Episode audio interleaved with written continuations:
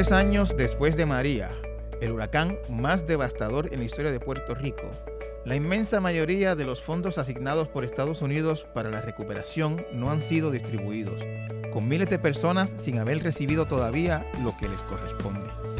Una situación similar empieza a perfilarse a meses de los terremotos que en enero afectaron principalmente la zona sur de la isla. ¿Qué pasó con ese dinero?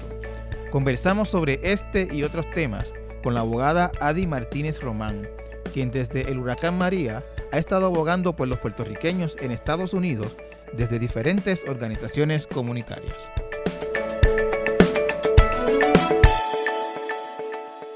Saludos a la audiencia. Eh, como les expliqué en la introducción, eh, nos acompaña en el podcast de hoy la abogada Adi Martínez Román, eh, quien tiene una larga trayectoria trabajando en temas comunitarios y durante los últimos tres años trabajando con las personas que se quedaron un poquito atrás en la recuperación post el huracán María eh, por las dificultades que hubo ¿no? con, la, con la distribución de ayuda y que es una historia que se está un poco repitiendo, eh, se está empezando a conocer ahora que se repitió la historia con los damnificados por los terremotos que hubo en el sur de Puerto Rico en enero. Eh, bienvenida, licenciada Martínez Román. Muchas gracias, Benjamín. Un gusto estar aquí contigo hoy.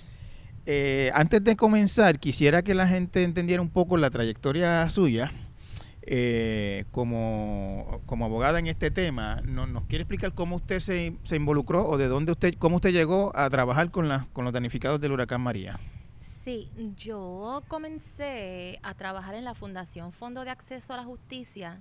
Yo dirigía la fundación en el 2007 cuando azotó el huracán María. En ese entonces nos activamos rápidamente para crear lo que llamamos el Fondo Legal de Emergencia que era algo que ya yo había escuchado que se hizo en Texas y en Florida, luego de los huracanes Harvey e Irma. Eh, ellos, los fondos de acceso a la justicia de esas jurisdicciones habían creado un fondo de emergencia y yo eh, tomé esa idea para atraer fondos porque sabía que se iba a necesitar servicios legales civiles para ayudar a los damnificados igual que pasó en esas jurisdicciones. Lo que no nos imaginábamos era la debacle que iba a suceder con eh, las solicitudes de FEMA. antes de seguir, cuando ustedes dicen recolectar fondos para acceso a la justicia, quiere decir, eh, no, no estamos hablando de dinero de recuperación, de, de, para que te arreglen un techo o lo que sea, es dinero específicamente para ayudar a, a tramitar otras ayudas. Sí, la Fundación Fondo de Acceso a la Justicia, que ahora dirige la licenciada Maris Torres, eh, es una fundación que distribuye fondos a organizaciones que dan servicios legales civiles. Entonces, con ese fondo legal de emergencia, nosotros pudimos darle fondo a más de 25 yo creo que hasta 30 organizaciones que estaban dando servicios legales en sus comunidades porque hacía mucha falta. Entonces, organizaciones que antes nunca habían tenido abogados y abogadas empezaron a hacer brigadas para que las personas en las comunidades pudiesen solicitar o apelar las denegatorias de FEMA que empezaron a bajar, ¿verdad?, eh, en grandes cantidades. Y así fue que yo empecé a trabajar. Luego, eh, una organización que fue la primera que nos dio eh, una subvención al Fondo Legal de Emergencia, Oxfam America, empieza a llevarnos a Washington porque se da cuenta que se necesitaba procesos de abogacía en la capital federal. Y yo como directora de la fundación fui varias veces a hacer procesos de abogacía, reunirnos con agencias como FEMA, reunirnos con HOTS, reunirnos con representantes. Y luego, eh, al pasar un tiempo, eh, ahora en el 2019, se abrió una posición para ser abogacía en Washington y me reclutaron para yo estar full time con ellos haciendo este abogacía en Washington por la recuperación justa en Puerto Rico. Eh, de abogacía a, nombre de Oxfam. Ah, bueno, sí. O, sea, me contrata Oxfam y yo soy básicamente analista senior de política pública para Puerto Rico en Oxfam y, Y Oxfam entiendo que sus raíces eh, están en Inglaterra, creo, ¿no? Sí, Oxfam es una organización que lleva 70 años en existencia ha trabajado alrededor del mundo todo lo que es la pobreza, ayuda humanitaria, reacción a desastres naturales. Y eh, tiene ahora mismo 13 afiliados. Y entre esos 13 afiliados está Oxfam America, que es el que se ubica en los Estados Unidos.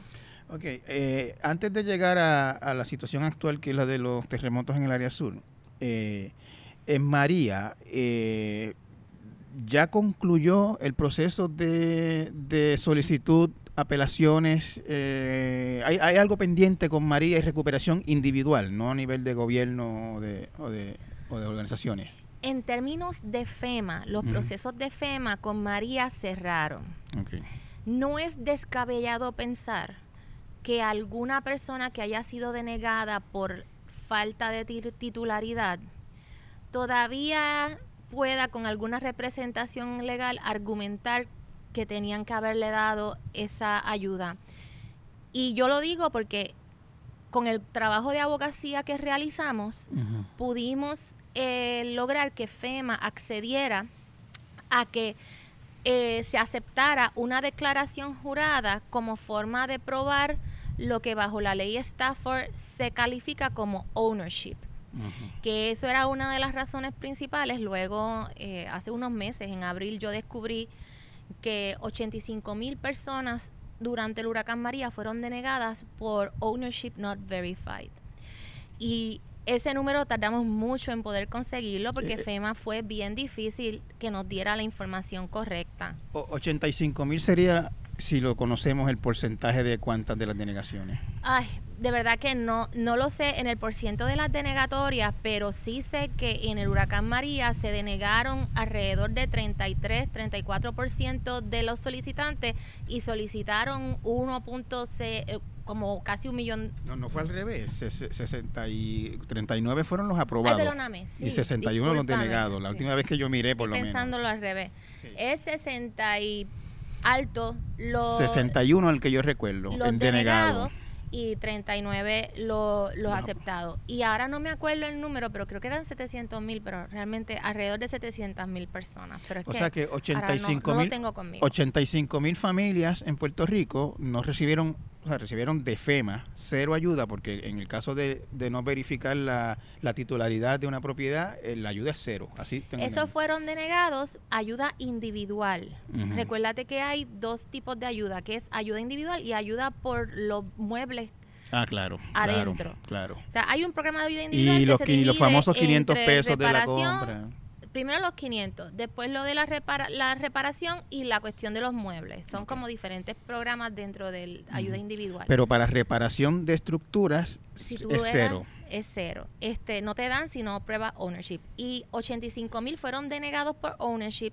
De esos, bien poquitos apelaron. Eh, con la denega con la eh, con el formulario que nosotros logramos eh, obtener autorización de FEMA para que se utilizara. Con ese formulario apelaron cerca de 3.500 personas eh, y debí haber traído los números conmigo para decirte lo correcto. Pero yo sé que dos terceras partes de esas apelaciones se aprobaron. Ok, yo, quería, antes de llegar a las denegaciones, eh, eh, que la gente entendiera un poco, porque es algo que se está repitiendo ahora el tema de denegar una solicitud por, por, por, no verificar ownership o titularidad. Eso en, en Arroyo Habichuela lo que significa es que, que FEMA le pide a la gente el título de propiedad de la vivienda. No. ¿No? Para hacerte el cuento largo corto, FEMA y los funcionarios de FEMA y hasta la gente en Puerto Rico no se da cuenta que el Stafford Act cuando Está de la ley habilitadora la ley que habilita FEMA define owner como el que tiene el título de propiedad o el que tiene derecho de uso vitalicio o el que vive en la propiedad, no paga renta y está a cargo de los impuestos o de las reparaciones de la propiedad. Lo que pasa es lo siguiente, que esas segundas categorías vive a perpetuidad o, la otra que tú me dices necesitan documentación para probar. Son difícil de probar. Entonces, los guidelines de FEMA tenía una lista de documentos que tú puedes utilizar para probar. Son una lista de documentos que usualmente los tienen lo, en, en Estados Unidos, pero acá en Puerto Rico no solemos tener, pero también existía la posibilidad del sworn statement, de la declaración jurada. Y eso estaba en los guidelines de FEMA. La, pregunta que yo siempre me hice es, mira, yo, por ejemplo, entrevisté, yo recuerdo una familia en Barranquitas, me parece que era, que era esta señora, viuda, hacía 30 años por lo menos, que vivía con un hijo y una nieta y que no tenía el famoso título de propiedad, pero esa casa donde vivía y ese terreno lo había vivido la familia de su esposo por generaciones. Y ella no sabía ni dónde estaban los papeles ni nada. Y había sido denegada en el momento en que yo hablé con ella. No sé si después apeló y qué pasó con la apelación. Eh, y esa señora había perdido el techo completo de la casa. O sea, estaban viviendo en toldo y, y era bien este curioso, ¿no? Porque se había, habían tenido que reorganizar toda la vivienda porque el toldo no la cubría completa. Y estaban viviendo como en tres cuartas partes, que era una casa de madera, pero una casa grande. Pasó en muchos casos. Este, y habían reorganizado toda la vivienda para poder seguir habitándola sin ayuda de FEMA, porque ella lo que tenía era un cheque de seguro social, el hijo trabajaba en las fincas de por allí con un salario eh, realmente eh, insuficiente. Y en el momento en que yo la vi, pues estaba totalmente desamparada. Eh, yo siempre me pregunté, hay, apelaciones, estas cosas, pero ¿qué, facilidades o, cuán complicado o no debe ser para esa señora que yo no le pregunté, pero estoy casi seguro que ella ni el hijo probablemente no, tenían ni escolaridad? ¿Cuán fácil o difícil es para una persona apelar? Sí. Eh, nosotros en la Fundación Acceso a la Justicia encontramos que era bien complicado para las personas eh, poder dentro de un desastre emocionalmente afectado, muchas veces con un nivel socioeconómico eh, eh, bajo y que no tengan escolaridad, sumamente difícil. Eh, no quiero brincar a lo de los terremotos, pero es que también lo vimos en los terremotos en una reunión que tuvimos con FEMA tratando de explicarles a ellos por qué es tan necesario para las personas tener una opción que no sea el teléfono para poder presentar su caso porque es que la persona que ha sufrido tanto no tiene la coherencia, no tiene el conocimiento, no tiene las herramientas para realmente argumentar a su favor. Y, eh, y, lo, y era bien difícil para los de FEMA entender que se necesitaba que se abrieran los DRCs, los, los centros de recuperación. ¿No hubo centros de recuperación eh, en el sur? Lo que pasó fue que con el terremoto, después de los terremotos que fueron eh, en enero fue que se declaró eh, emergencia. En marzo, con el cierre del, del COVID, se cierra todo. Y no hubo DRCs. Eh, incluso no hubo inspecciones oculares fueron inspecciones remotas, que eso podemos hablar un poquito más, que fue una de las de que es una inspección remota, con alguien va con un teléfono y alguien te llama y tú describes los daños de tu casa. Eh, en la Fundación de Fondo de Acceso a la Justicia se estuvo solicitando y el Instituto de Educación Práctica del Colegio de Abogados y Abogadas estuvieron reuniéndose con los funcionarios de FEMA para tratar de facilitar y averiguar cuáles son los guidelines, los protocolos de estas inspecciones remotas para poder hacerle fácil a las personas el proceso. Pero déjame, ver si, déjame, ver si, entendí bien. No, no, no te preocupes, aunque brinquemos un poquito, este, yo quiero un poquito separar los temas para, para efectos de que se entienda mejor, pero igual yo sé que en algún momento hay que brincar porque son casos demasiado parecidos. Eh, te llaman a tu casa un funcionario de FEMA y tú le dices, pues mi casa tiene una grieta aquí, una raja allá, etcétera, etcétera, no hay un ingeniero ahí. No, envíame fotos, luego va un ingeniero y reverifica eso. Lo que estaba sucediendo muchas veces es que, o por lo menos los que sí hubo 80, en el sur hubo un 66% de denegatoria de ese 66%, un 88% fue por lo que ellos llamaron insufficient damage. Lo que estaba sucediendo es los que sí cogían algo, y yo conocía varios ingenieros que trabajaban en el área sur y todavía están en ese proceso de le dieron un promedio, el promedio del, de lo que se estaba dando en el sur eran 5 mil dólares. Eso no te da ni para empezar una, o sea, eso es una pared. Bueno, y si acaso. perdóname, si de la casa está a mitad, no te da para acabar de demolerla. no, exacto. y, disponer de los pues, esos 5 mil dólares, pues la, va un ingeniero, verifica entonces y argumenta con la cotización y la persona puede tratar de argumentar para que le aumenten la, el, el, el grant.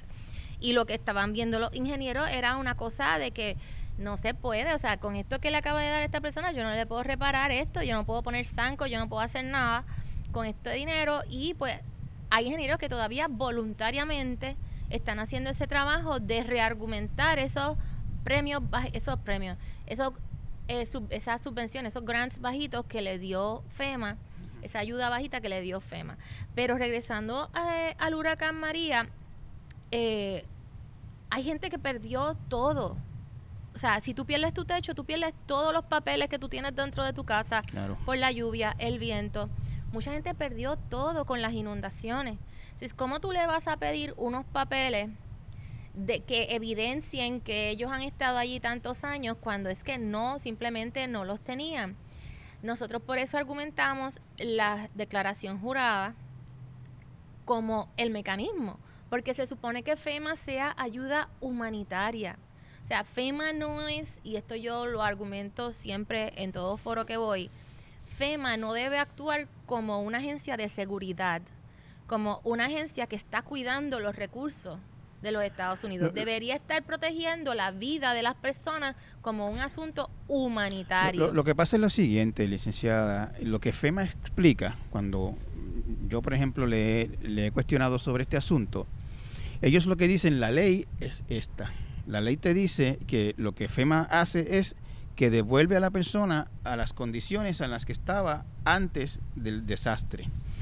Y que si la persona estaba en condiciones precarias antes del desastre, pues no es el trabajo de FEMA ponerla en buenas condiciones, sino dejarla como estaba. Y además de en un estado de seguridad. Y además de eso, exacto, que la vivienda, los requisitos para ellos dar ayuda por los daños a una vivienda es que la vivienda sea insegura, eh, que no funcional e insalubre. O sea, que no se pueda vivir en, una, en la casa en condiciones salubres. Eh, y que si aparte, si, cumple con esos requisitos, puede tener una raja del tamaño de, de, un río, o en el caso del huracán puede haber perdido tres cuartas partes del techo, si se puede vivir en la casa, pues eso es lo que FEMA realmente mira. La pregunta mía sería la siguiente. Eh, este tipo de problemas, como el que enfrentamos en Puerto Rico con esto, se ven en otras jurisdicciones a las que FEMA atiende, por ejemplo, un, estado de gente mayormente rica como es Texas, o sea, un estado rico como Texas. Eh, cuando hay un desastre natural, ¿se ven este tipo de situaciones tan comunes como aquí? Se ven el tipo de situación de personas que son de alto nivel de pobreza que no pueden probar que son titulares o que no pueden eh, argumentar que han sufrido X o Y daño, eso se ve y hay estudios que ya han comprobado que en los Estados Unidos sí hay una tendencia a que la ayuda de FEMA es mayor mientras más dinero tú tienes. O sea, mientras más es tu clase social, más es la ayuda que tú recibes de FEMA, que debería ser al revés, ¿verdad? Lo que uno lógico. Lo que pasa en Puerto Rico, Benjamín, es que el nivel de pobreza que hay en Puerto Rico es cinco veces más que en los Estados Unidos. O sea, nosotros no podemos taparnos las, los ojos con las manos. O sea, es que el nivel de pobreza y de vulnerabilidad en Puerto Rico es mucho mayor. El desconocimiento de FEMA sobre la idiosincrasia y sobre las costumbres y sobre el derecho puertorriqueño es aberrante.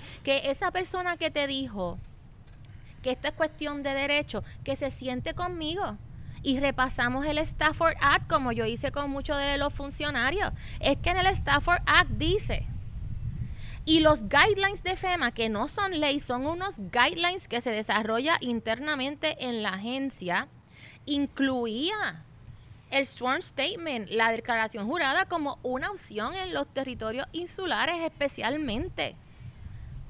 La actitud denegatoria es una actitud, una actitud de operar, de cómo tú operas tu eh, eh, proceso bajo unos presupuestos de lo que debe ser y lo que no debe de ser, que son unos presupuestos que están bien marcados por el prejuicio y están bien marcados por el desconocimiento de lo que es la realidad puertorriqueña. O sea, déjame planteártelo de esta manera. Cuando un funcionario de FEMA me dice a mí, contestándome preguntas sobre este tema, es que la ley lo que me permite es esto. O sea, la ley no es para hacerle una casa nueva a alguien. Es que nadie te está, le está pidiendo dinero para hacer una casa nueva. Pero, por ejemplo, en el caso del terremoto, alguien que perdió una propiedad que la pérdida total, pues le daba los 35.500. En Puerto Rico, si tú perdiste una propiedad, pues no, tú, no, no, tú no consigues una casa por 35.500. Esa persona, ese dinero no le da para reconstruir una, para hacerse una, para hacerse de una casa. Le puede dar probablemente para, para un pronto pago, para comprar unos materiales o algo por el estilo.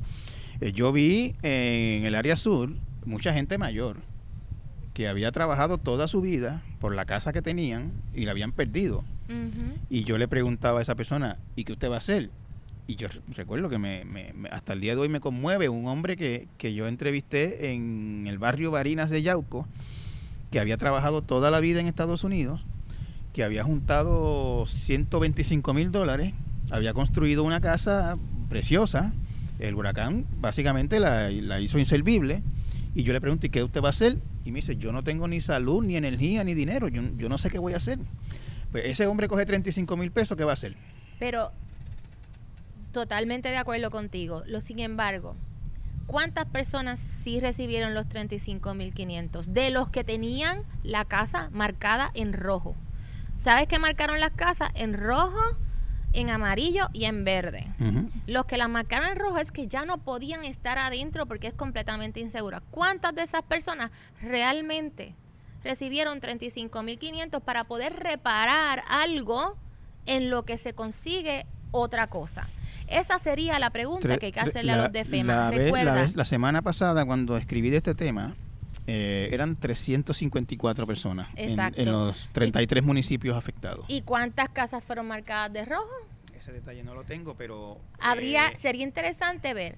Entonces, si tenemos la casa marcada de amarillo, que como quiera está insegura, necesita reparaciones, ¿cuánto dinero recibió esa persona para poder reparar realmente algo para estar seguros? Porque si el argumento es que tú tienes que llevar a las personas a un sitio seguro, ¿cuáles son las opciones que tú le estás ofreciendo? Como quiera, acuérdate que FEMA es un proceso de, de, emergencia. Atienden la emergencia. Luego, se supone que hay una asignación de fondos para una reconstrucción, un proceso de reconstrucción. Eso se hace a través de los fondos CDBGDR. Esos son los fondos que todavía el gobierno de Puerto Rico solamente ha utilizado 2% de esos fondos para lo del huracán María. Por eso es que todas estas casas que sufrieron no han sido reconstruidas, que todavía hay todos dos azules, bla, bla, bla. Para los del terremoto, la situación es tan y tan mala porque el Senado de los Estados Unidos no aprobó el Earthquake Supplemental que se aprobó en la Cámara de Representantes. O sea, que en, para, los, para los damnificados de los terremotos, no existe una asignación de fondos para reconstrucción ahora mismo. Y eso afecta no solamente a los individuos en sus casas, sino a los municipios. Los municipios no tienen dinero para recoger, para destruir esas escuelas que se cayeron, esos edificios que se cayeron. No hay dinero federal asignado para poder reconstruir los daños de los terremotos. Vamos a verlo de esta manera. Eh, cuando el huracán María se aprobó este paquete de, de 50 mil millones o algo así por el estilo, más o menos esa es la cantidad. 40 mil millones. Por ahí. Y, sí, y, es incluyendo lo de FEMA. Exacto. Este, que son distintos. Ok, nada, hay un dinero para ayudar al que recibió mil pesos de FEMA para construir un techo, que no da para, que no da para eso. Hay, hay, hay, en la primera fase, que es FEMA, y después CDBG. Y después CDBG. CDBG fueron como 20 mil millones de dólares total que... se han aprobado para CDBGDR, que es la reconstrucción. Eso es lo que está todavía aprobado, pero que está todavía que Se ha usado 2%. Exacto. Ahora, la pregunta es, para el terremoto, esa segunda fase no se aprobó. No se ha asignado fondos porque el, el dinero CDBGDR para reconstrucción lo asigna el Congreso. No es un programa que existe sin una asignación especial del Congreso. Entonces el Congreso tiene que asignar estos fondos. Todo este revolú político que hemos, hemos convertido en un balón político en Estados Unidos con la comunidad latina, se ha, se ha convertido en que Puerto, el, la gente del sur ha resultado que no han recibido una asignación de fondos para la reconstrucción. Y los fondos CDBGDR de María no puedes utilizarlos para reconstruir para los para el terremoto. O sea, la gente dice, bueno, pero si tenemos tantos millones para reconstruir para María, pues de una vez reconstruimos los que se dañaron del terremoto. La realidad es que no te lo permite la ley ahora mismo. Que esa es otra enmienda que nosotros estamos tratando de llevar en Washington, de que por lo menos lo que existe, pues vamos a poder este, utilizarlo para también los damnificados del terremoto, porque es que algo tiene que haber para poder reconstruirle a estas personas, ¿no? Eh, así que ha sido un proceso mucho de educación y no solamente educación sobre lo que pasó en Puerto Rico, sino que en Estados Unidos también sucede. O sea, ahora mismo yo estaba en una reunión donde la gente de Estados Unidos, del National Low Income Housing Coalition, estaban explicando cómo las personas que son eh, dueños de trailers, que han sido, han sufrido en, las tormentas, que hubo una tormenta en Iowa, que hubo Laura, que están todos estos fuegos en California, están siendo denegados ayuda de FEMA porque no tienen la titularidad. Y para colmo, FEMA revisó los guidelines allá porque nosotros somos territorio y no lo, no lo revisaron para los territorios, lo revisaron para los estados para no aceptar el sworn statement para no aceptar la declaración jurada. O sea, que, eh, nosotros estamos pidiendo que revisen para aceptar las declaraciones juradas y en el caso de los agentes de los trailers en Estados Unidos la enmendaron, pero para específicamente no aceptarlo. Para no aceptarlo. Entonces, por eso yo estoy tratando de, o sea, y, y ya las organizaciones de Estados Unidos lo ven, de que lo que sucede en Puerto Rico les puede suceder a ellos también y estamos impulsando el Housing Survivors of Major Disasters Act que es un bill aprobado en la eh, que está este no aprobado sino presentado en la Cámara de Representantes por Espaillat eh, junto con otros representantes como Nidia Velázquez y otro y en el Senado por Warren eh, que es un bill que arreglaría ese asunto del ownership pero se lo arreglaría a todo el mundo en los Estados Unidos Puerto Rico se ha convertido en un case study, en una en un caso de estudio que si realmente tú quieres descifrar cómo tú vas a atender las emergencias y los desastres dentro del cambio climático, porque van a seguir los desastres aumentando, pues el, el caso de Puerto Rico debería ser un paradigma para poder buscar soluciones que ayuden a todo el mundo. Yo, yo, yo me pregunto, y esto es básicamente un comentario al margen, tú que estás en este campo quizás tienes alguna idea al respecto. Eh, con, con la, el aumento en la frecuencia de los desastres que ha habido en los últimos años, este, huracanes, eh, tornados, los fuegos ahora en el área de California, este, eh, ¿se le está acabando los chavos a FEMA? ¿Tú crees? Pues mira, realmente. ¿FEMA va a seguir siendo un barril sin fondo o en algún momento hay que empezar a poner. FEMA recibe una asignación anual, ¿verdad? En el Continuing Resolution. Ahora, pues va a recibir unos fondos nuevamente y tiene. ¿Cuánto era? Yo creo que era 85 mil millones ahora mismo, algo así, porque lo dijeron en la pasada reunión que asistí. Eh, y por eso mismo no se ha llevado un proceso de de, de, asignar más fondos de desastre para todos estos fuegos y estos huracanes, porque ahora mismo el Congreso, como no ha podido negociar un paquete para COVID, ellos razonan que, bueno, FEMA tiene suficiente dinero de aquí a enero, que va a haber, muchos piensan y desean que haya una transición de gobierno y entonces que el Senado sea un poco más amistoso para aprobar unos paquetes de desastre mejores para los estados. Entonces, el raciocinio ahora mismo es que no, FEMA no se va a quedar sin dinero, tiene suficiente dinero de aquí a enero, así es que ellos piensan, no, es, no es largo, no es largo, no es not long term, no es este a, largo plazo.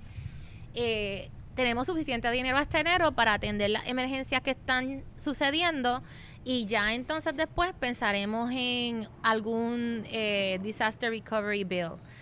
Ahí muchísimos grupos en Estados Unidos tratando de cambiar la manera en que se hace disaster recovery, que se repiense el programa de CDBGDR como un programa establecido. Una, o sea, que sea con, recurrentes. Una, ley, exacto, que existe una ley de CDBGDR. Eso lo estamos apoyando con el National Low Income Housing Coalition, porque esto de que cada vez queda al, al, a la voluntad del Congreso de si asignar o no asignar fondos para la, la reconstrucción y, y que cada vez la agencia tiene que hacer unas reglas cuando esos fondos llegan o son asignados para eh, la localidad, que fue lo que causó que a Puerto Rico le pusieran tres, cuatro, cinco condiciones adicionales a lo que tienen los otros estados, porque, el porque la agencia tenía ese poder, porque no es un programa autorizado. Eso nosotros lo apoyamos. Eh, también se está mirando cómo FEMA puede evolucionar y eso lleva desde desde que empezaron, Puerto Rico se supone que fuera un plan, un programa piloto para FEMA evolucionar de manera positiva. Puerto Rico tras María. Sí, tras María. Pero realmente no hemos visto que, que, que las lecciones le hayan servido a la administración. Siempre están los informes de los inspector generals que traen mucha información bien chévere de cómo las cosas deberían ser, pero no se ejecuta dentro de la agencia. Eh, te puedo decir que, por ejemplo, las quejas que nosotros teníamos sobre lo que estaba pasando en el sur, que si los DRCs, los centros de recuperación estaban cerrados, que las cantidades de ayuda eran bajas, que el periodo de solicitud se acabó el 2 de julio y el 3 de julio hubo otro temblor. Es más, ayer hubo otro temblor. este, Y eso pues se cerró. es que realmente que las denegatorias eran súper altas. Todo esto tratando de buscar qué formas podíamos solucionar la, la, situación de, nuestro, de nuestros hermanos del sur. Y ellos, primero que fue bien difícil explicarle, pero luego de que por fin pensamos que habían entendido, en la región 2 no nos volvieron a llamar. Nosotros teníamos un plan de trabajo que habíamos quedado que íbamos a hacer como cinco pasos de acción y volver a reunirnos. No volvieron a contestarnos nuestros correos electrónicos ni nuestras llamadas. Entonces nosotros en Oxfam, por eso hemos sido bien insistentes en que para que realmente este proceso de desastre en Puerto Rico se agilice y sea más efectivo, se necesita un mecanismo aprobado por el Congreso que integre a la sociedad civil puertorriqueña en los procesos de planificación y de fiscalización de los fondos federales. ¿Tú, crees eh, que hay en FEMA eh, una actitud de, no sé si llamarlo discrimen o, o desconexión con Puerto Rico. ¿Qué, ¿Qué, es lo que hay entre FEMA y Puerto Rico? Pero y no es solamente FEMA, esto es algo que percola las agencias en el gobierno federal y esto en Oxfam lo hemos visto en todos nuestros campos de acción. Eh, también sucede mucho en HUD. O sea, ¿qué tiene Ben Carson contra Puerto Rico? ¿Qué tiene el de FEMA? ¿Cómo es que se llama ahora? Porque cambia, yo no sé cada cuánto, tiene diferentes nombres. yo no sé el nombre del que está ahora mismo. Ahora, Puerto Rico, ¿qué tiene ¿verdad? en contra? Realmente es una eh, eh, actitud que refleja lo que Casablanca dicta como es la política pública de ellos como el ejecutivo. En la historia se había visto que un presidente tuviese tanta injerencia directa en la política pública de ejecución de las agencias diariamente. Como que como lo que está pasando con la, la el correo, como lo que está pasando con eh, eh, ICE, que también es Homeland Security. Homeland Security es una de, las agencias más, más fuertes. Eh, está pasando en HUD, está pasando en educación, está pasando en todas las agencias federales.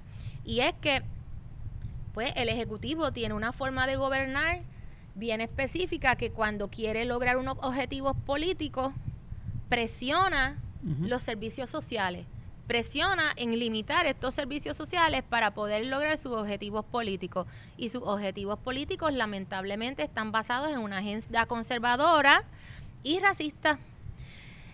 Y en ese sentido, cuando uno habla y convence a unos funcionarios de FEMA, pues para ellos incluso puede que sea hasta difícil. No que, yo no le estoy buscando excusas al funcionario. El funcionario debería trabajar de manera íntegra y bajo un compás moral que vaya con la política, a tono con la política pública de su agencia. Yo no estoy diciendo eso. Pero debe, puede ser difícil cuando de momento tú dices, ah, pues vamos a trabajar, vamos a reunirnos, y entonces de momento el que está más alto te dice, no, pero es que eso no es lo que nosotros vamos a hacer. No, pero es que mejor llévalo a asuntos legales, o mejor vamos a hacer otra cosa. yo, yo quería preguntarte si tú sientes o has percibido en tu trabajo en, en, Washington relacionado con abogando por Puerto Rico, ¿no? por, por, la, por las personas necesitadas en Puerto Rico, si tú percibes eh, alguna actitud negativa o algo así por el estilo hacia Puerto Rico. Bueno, la actitud negativa más patente es la cuestión del uso deficiente de los fondos. O sea, siempre la falta de transparencia, la falta de eficiencia del gobierno territorial es un tema que siempre sale en casi todas las conversaciones, especialmente en oficinas republicanas. Que es que, pero ¿por qué nosotros vamos a dar más dinero si es que haya, primero, que a la corrupción y el mal gasto y el mal uso de los fondos está rampante? Y en ese sentido, nosotros lo que hacemos es recalcar que el gobierno territorial en Puerto Rico, cuando digo el gobierno territorial, es el gobierno a nivel estatal. El gobierno de Lela. De Lela, eh, sí ha probado, ha demostrado una incapacidad y mayor y una falta de transparencia en el uso de fondos federales, no solamente de María, de todo. De COVID también ha sido bien difícil poder sacar dinero a la calle. Todavía... las, agencias que más dinero federal reciben, como son educación y vivienda y salud, las tres tienen básicamente eh, sindicaturas federales. Exacto. Y entonces nosotros le decimos, y eso se reconoce que hay un problema, pero la realidad es que ese es un problema estructural que no refleja la capacidad de las organizaciones y de los gobiernos locales en Puerto Rico de llevar a cabo acciones para la reconstrucción y la recuperación. Si estamos hablando de cosas que tienen que ver con emergencia, con desastres, con lo social. Aquí hay más que capacidad suficiente en las organizaciones de la sociedad civil y en, la, y en los municipios, a nivel municipal y en las comunidades, los líderes comunitarios, para poder usar estos fondos de manera eficiente y transparente. Lo que pasa es que el gobierno federal y el gobierno territorial han querido centralizar la administración de estos fondos a un nivel de espanto. O sea, realmente ahora mismo son cuatro agencias, dos federales y dos estatales que brindan con fondos federales. HUD, Vivienda Federal, eh, eh, FEMA, Homeland Security eh, Federal, y COL3, que ahora lo quieren hacer una agencia con un nombramiento de 10 años, gracias, y Vivienda Estatal. Esos son los cuatro sitios donde se está controlando. ese, es el embudo. Ese es el embudo. Y en Oxfam hemos estado ya un año denunciando ese embudo y diciendo realmente, si tú quieres un proceso transparente, si tú quieres que los fondos lleguen donde tienen que llegar, tú tienes que hacer un grupo de trabajo de la sociedad civil puertorriqueña que tenga injerencia en esa agencia, o sea, que tenga de alguna manera injerencia en esa agencia para poder llevar a cabo esto. Un ejemplo que siempre hablo con mi amigo Ángel Figueroa Jaramillo. Cuando pasó lo de Cobra, el primero que estaba gritando y levantando la bandera roja sobre que había un problema con ese contrato era Lautier. Entonces, luego, ah, se descubren el problema con el contrato con Cobra. Y entonces después dos funcionarios federales, porque no fueron de Puerto Rico, de FEMA federal, van presos. No ha, habido ni una, ni una acusación de corrupción contra un funcionario puertorriqueño por fondos de María. Claro. Pero todo eso fue un mal gasto de fondos, porque después estos se pierden, esos fondos se pierden, ¿verdad? Pues nada, el asunto es que si hubiese existido el grupo de trabajo de la sociedad civil con representación de las uniones, como nosotros lo estamos proponiendo, eso se hubiese impedido, ese contrato no se hubiese realizado. Y eh, habría un mecanismo real con autoridad del Congreso, dada por el Congreso, para poder ejecutar. Eh, muchas personas pues nos dicen, no, que eso, eso es otra capa más pero es que realmente es que ahora es que no existe ninguna capa, lo que existe es un embudo. no existe ninguna capa administrativa capaz de, de, traerle soluciones reales a el uso de miles de millones de dólares. Y, y, ustedes tienen idea de, de qué es lo que pasa que ese dinero no se acaba de usar que, ese, que, que, que, tenemos esos, yo creo que los de CDBG son, si mal no recuerdo, como 14 mil millones, algo así es. Los de CDBDR son en total 20. 20 mil. 20 mil millones, exacto. Y eso, de eso es lo que se ha usado 2%. De eso es lo que se ha usado 2%. ¿Por qué? ¿Qué es lo que ha pasado? bien difícil para el Departamento de Vivienda este, correr los programas de CDBGDR mucho, que es lo que, lo que, lo que yo no puedo entender. Eh, yo sé que hubo un proceso con el pasado secretario y hubo todo un asunto de que se aguantaron los fondos en el Congreso indebidamente por dos años corridos. Eh, eh, no por el Congreso, perdóname, por HUD. El Congreso ordenó que se tenían que. Sí, sí, ese fue aquel anuncio que vino Ben Carson a hacer una vez aquí. Exacto. el asunto es que hubo creo todo que fue para, ese creo que fue para uno de los aniversarios de María, no recuerdo si fue el primero o el segundo. Fue el segundo. Sí, fue el segundo. El segundo, sí. Fue el segundo. Pero el primero se tardó, pero la segunda asignación, que fue la más grande, que eran 8 mil millones para el R3, para el programa de reconstrucción y 8 mil millones para combinación de sistema eléctrico y mitigación. Uh así, debería haber traído mis notas. eh, esos fondos tardaron mucho más en llegar. Y entonces hay unos procesos de consulta que se tienen que llevar a cabo, del plan de acción, y, y son unos procesos, y la excusa para detener esos fondos fue la falta de transparencia. O sea, cuando a los de HUD, los congresistas, porque déjame decirte, hay congresistas que no pararon de trabajar por Puerto Rico, llamando a vistas públicas, Grijalva, Benny Thompson, Nidia Velázquez, eran congresistas que estaban todo el tiempo, Chuy García, Espaillat, Darren Soto, exigiendo explicaciones, qué es lo que está pasando. Y lo que venían a decir era, no, que falta de transparencia. No, pues ya usted ve una revuelta donde tumbaron al gobernador, pues nosotros no le vamos a soltar los fondos en unas circunstancias así, como si eso impidiera todo el resto del trabajo, que el, el, resto del trabajo es, cuando estos fondos sacaban el notice, requería... Y, perdóname, y, además, antes de que sigas, que todo este retraso viene de antes de que tumbaran, entre comillas, al gobernador. Por eso, sí, sí, ya ellos estaban debiendo antes del revolú del verano del 2019. eso fue una pero excusa, esa es la excusa, pero es que cuando yo te digo esa excusa es que literalmente así lo dicen frente a los congresistas y así lo explican.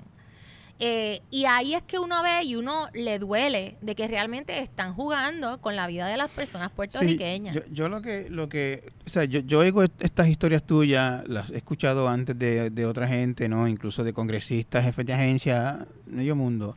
Pero yo, yo cuando, detrás de esa narrativa tuya, yo lo que siento es las personas que llueve, está nublado ahora mismo donde estamos aquí y, y están bajo un toldo azul, que son miles todavía. Y hablamos de los del toldo azul porque no hablamos del que le falta una pared, una ventana, este, el, huracán le llevó, qué sé yo, la verja y está inseguro. los miles de desplazados que se tuvieron que ir de la isla. Los desplazados que se tuvieron que ir de la isla. ¿Tú, tú, tú en tu trabajo interactúas con gente de carne y hueso que está sufriendo necesidad?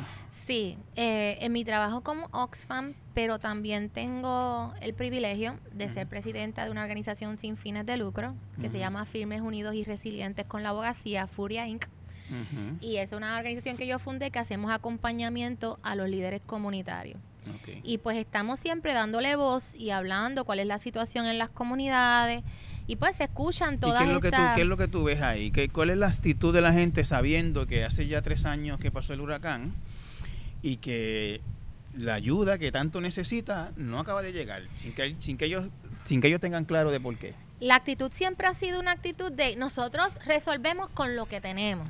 O sea, siempre los líderes comunitarios hacen de tripas corazones, resuelven con lo que tienen y lo que ellos exigen es, mira, yo hago esto, yo lo, yo puedo, o sea, nosotros aquí en la comunidad tenemos ya los contactos y la forma de arreglar las cinco casas que hay que arreglar aquí, o las seis o las siete, dependiendo de la comunidad. El municipio, hay algunos municipios que con los líderes comunitarios están ready. Lo que necesitamos son los recursos. Lo que necesitamos es que ya los recursos nos los den. Ya van tres años, que, es lo que el- está que pasando que rompan el embudo. que rompan el embudo. Pero sin embargo, lo que se ve en la práctica es que miles de millones se van en contratos de asesoría, con Horn, con otras cuatro agencias que dividieron a Puerto Rico en cuatro para la reconstrucción, con cuatro consultores que son los que van a administrar esta reconstrucción porque no se la dieron a los municipios. Y entonces, estos están ganándose millones haciendo qué?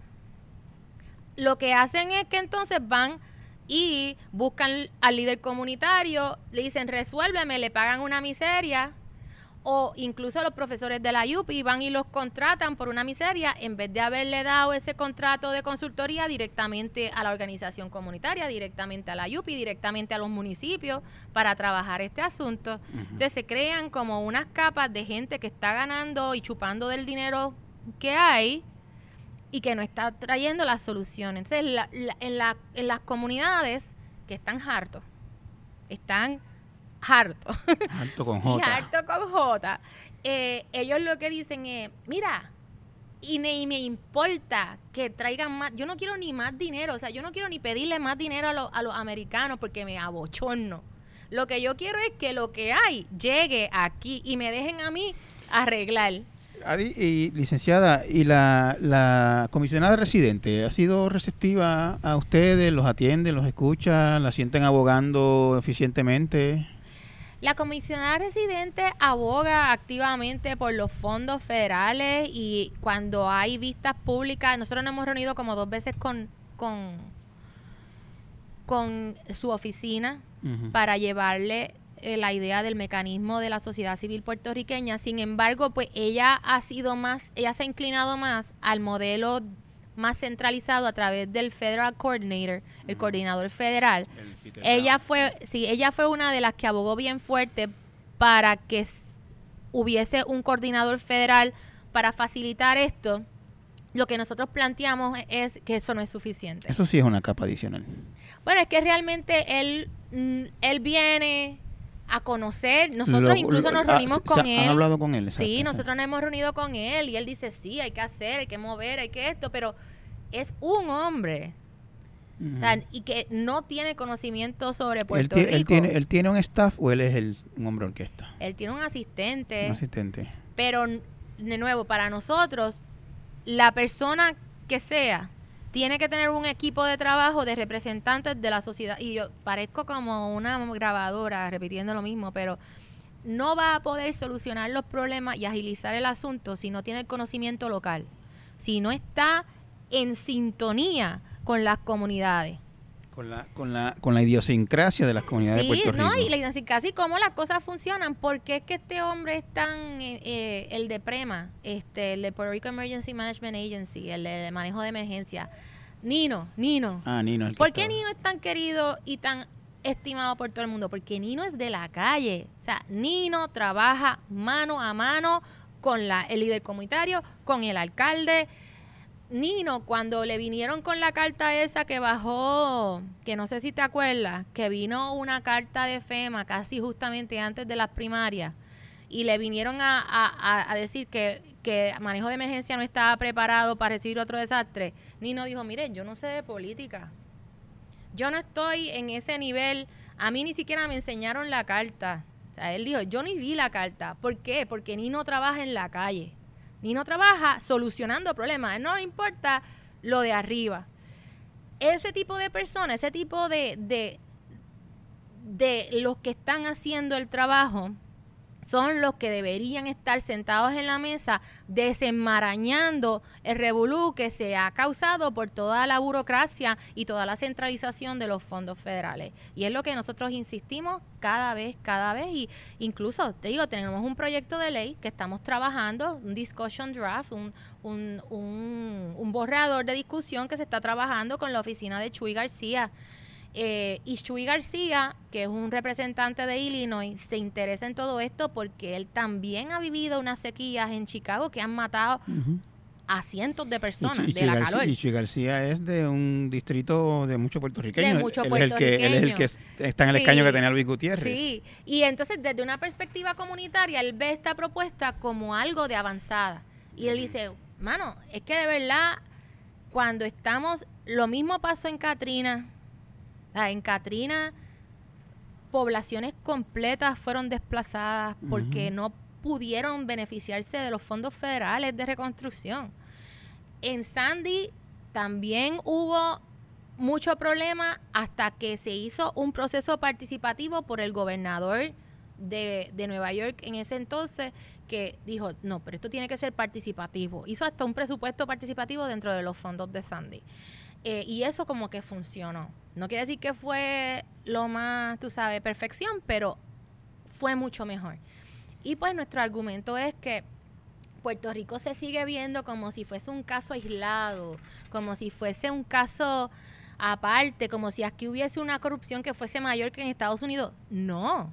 O sea, en todos los procesos donde hay altos niveles de fondos federales, surge la corrupción en todas las administraciones. Lo que pasa es que en Puerto Rico nos aqueja el alto nivel de pobreza. O sea, nosotros tenemos un nivel de pobreza que es cinco veces mayor que en los Estados Unidos y hace que los procesos sean aún más complicados. Eh, o sea, el grado de atención que hay que darle a los problemas sociales en Puerto Rico necesita una sofisticación y una capacidad que realmente el gobierno no lo tiene el gobierno no lo ha demostrado en los pasados tres años. Eh, mi pregunta entonces sería, eh, ¿qué esperanza hay? ¿Qué, se le puede decir a la gente que sigue pasando necesidades porque este dinero no se acaba de distribuir? ¿Qué, qué, qué, qué pueden esperar? Mira, lo que, lo que yo les diría a las personas que están pasando por todo esto es que unan su, su su, su, labor o, sus esfuerzos con las organizaciones sin fines de lucro y exijan de los municipios las actuaciones adecuadas para organizarse de manera tal que se le exija entonces al gobierno territorial a ser más eficiente. O sea, que vayan de abajo, de abajo hacia arriba. O sea, como la unión de los líderes comunitarios pueden crear una presión, un, un, grupo de trabajo con su municipio. Tenemos municipios que lo están haciendo. Y te tengo que decir, la Liga de Ciudades es una de mis esperanzas aquí en Puerto Rico. La Liga de Ciudades. La Liga de Ciudades es un grupo que nació ahora, este año se empezaron tienen 23 municipios de ambos partidos. Sí. Oxfam también le ha dado eh, apoyo a la Liga de Ciudades porque lo vemos como una esperanza. Son municipios que se han unido para traer soluciones fuera de líneas partidistas. Y hay 23 municipios en esa Liga de Ciudades. Eh, y por ejemplo, tenemos municipios como el de Tuabaja, de Betito Márquez, y Cabo Rojo, que se me olvidó el nombre del honorable alcalde de Cabo Rojo, pero que es popular, si no mal no me recuerdo, trabajando juntos en una misma mesa. También está el de, el Coamo, está la de Ponce. Popular y PNP. En la misma mesa. Eh, y están eh, trascendiendo este político partidismo para tratar de buscar soluciones concretas a, a los asuntos de manera regional. Pues es los líderes comunitarios uniéndose en, su, en, su, en, su, en sus actividades de abogacía y de, y de exigir, buscando con el municipio cómo pueden transar y lograr acciones concretas para que entonces a nivel estatal se suelten estos fondos, presionar ¿no? de manera política. Lo otro que tengo que decir, tenemos que elegir mejores funcionarios eh, políticos, o sea, la persona tiene que empezar a votar fuera de unos conceptos ideológicos y empezar a buscar personas que realmente tengan eh, la capacidad y el compás moral de llevar este proceso hacia adelante. Y dependiendo de lo que pase a nivel federal, vamos a ver qué sucede. Yo tengo la esperanza que el resultado de las elecciones federales produzcan una Cámara y un Senado que se pueda trabajar mejor los asuntos del, del, manejo de desastres en Puerto Rico y en Estados Unidos en general. Redondeando, eh, licenciada, eh, desde el primer momento, dificultades de las personas, de los individuos para acceder a ayuda por los desencuentros idiosincráticos entre FEMA y Puerto Rico. Eh, después de eso, el embudo de fondos eh, centralizado en cuatro agencias, dos federales y dos estatales.